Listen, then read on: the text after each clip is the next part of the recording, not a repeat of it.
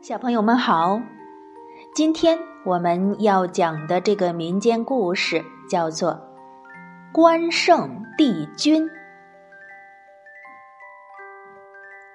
京中冲日月，意气贯乾坤。面赤心犹赤，须长意更长。提起大英雄关羽，相信大家都不会陌生。他是三国时期蜀汉的五虎上将之一。年轻的时候和刘备、张飞在桃园结为兄弟。后来刘备起兵抗曹，关羽就帮助他四处征战，平定西蜀，督师荆州，过五关斩六将。他的终结大义在历史上流传不朽。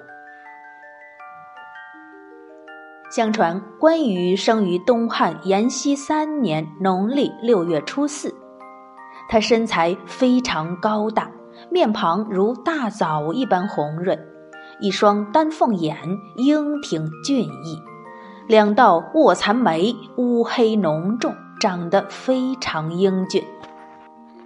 是三国时期著名的美男子之一。关羽是河北运城人，之前一直在家乡做点小生意。二十九岁那年，因为当地的盐商欺压百姓，关羽看不过去，便挺身而出，不慎将盐商杀死了。之后，他便出逃到河北的涿州。在那里结识了张飞和刘备，三人意气相投，不久就结为了异姓兄弟。这就是历史上著名的桃园三结义。从此，关羽就追随刘备，为匡复汉室，南征北战。四十岁的时候，关羽被封为寿亭侯。四十九岁的时候，又被封为襄阳太守、荡寇将军。关羽去世的时候才五十九岁。关羽生平以义气著称，《三国演义》中记载着很多关于他的故事和传说，比如温酒斩华雄，千里走单骑。华阳捉放曹，水淹七军，单刀赴会等等。三国时期，刘备带着自己的两位义弟关羽和张飞镇守在徐州下邳一带。后来，曹操率领着二十万大军攻打徐州，刘备无计可施，听了张飞的话，连夜去曹营劫寨。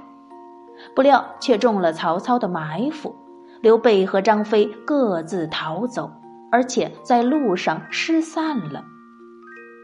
刘备一个人骑着马投奔了袁绍，而张飞则逃到了芒砀山暂住。这时，关羽护送着义兄刘备的妻儿家小，正在下邳一带。曹操攻下了徐州，便又来攻打下邳。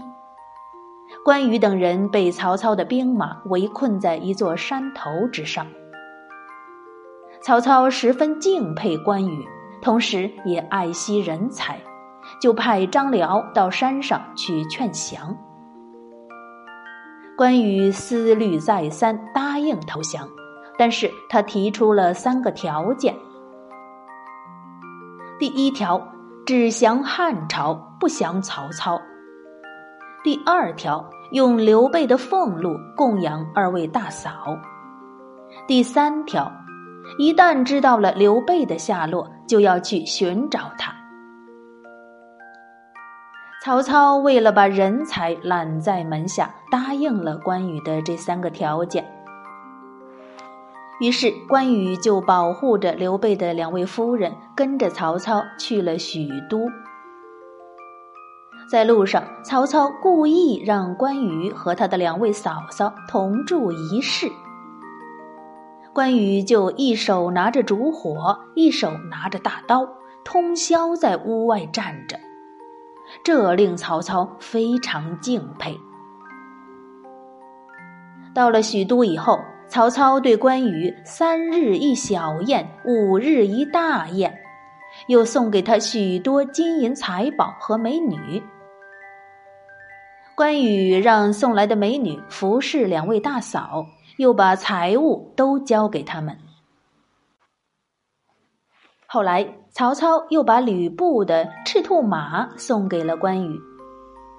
关羽再三拜谢，曹操十分奇怪，便问关羽：“为什么以前得到奖赏，而不是奖赏是赏赐？为什么以前得到赏赐从不感激，而今天却再三拜谢呢？”关羽说：“有了这千里马，一旦得知大哥刘备的下落，就可以早一天到他身边去了。”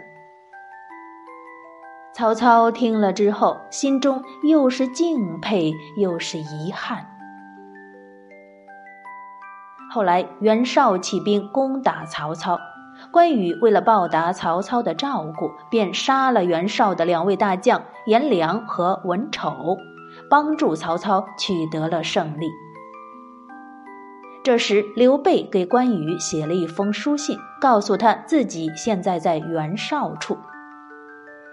关羽接到书信以后，便向曹操告辞。曹操实在是不愿意让关羽离开，就故意躲着不见他。关羽于是就将曹操过去送给他的金银珠宝、所有的财物和美女全都留下，又将自己的汉寿亭侯大印挂在营中，留给了曹操一封书信，单人匹马护送着二位嫂嫂找刘备去了。在途中，他分别受到了孔秀、韩福、孟坦、卞喜。王直、秦琪的阻拦，关羽被逼无奈，过五关斩六将，直走了一千多里地。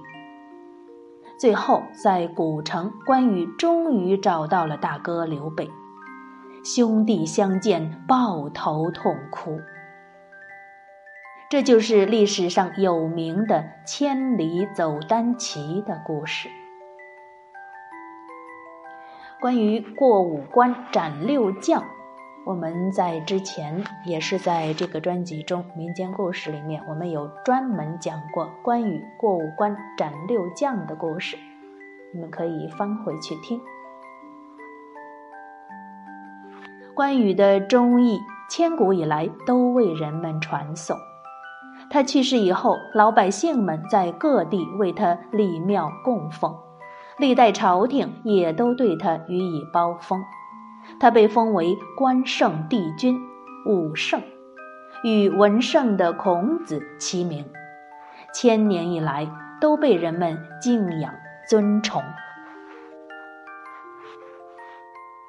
好了，今天的故事我们就讲完了，小朋友们晚安。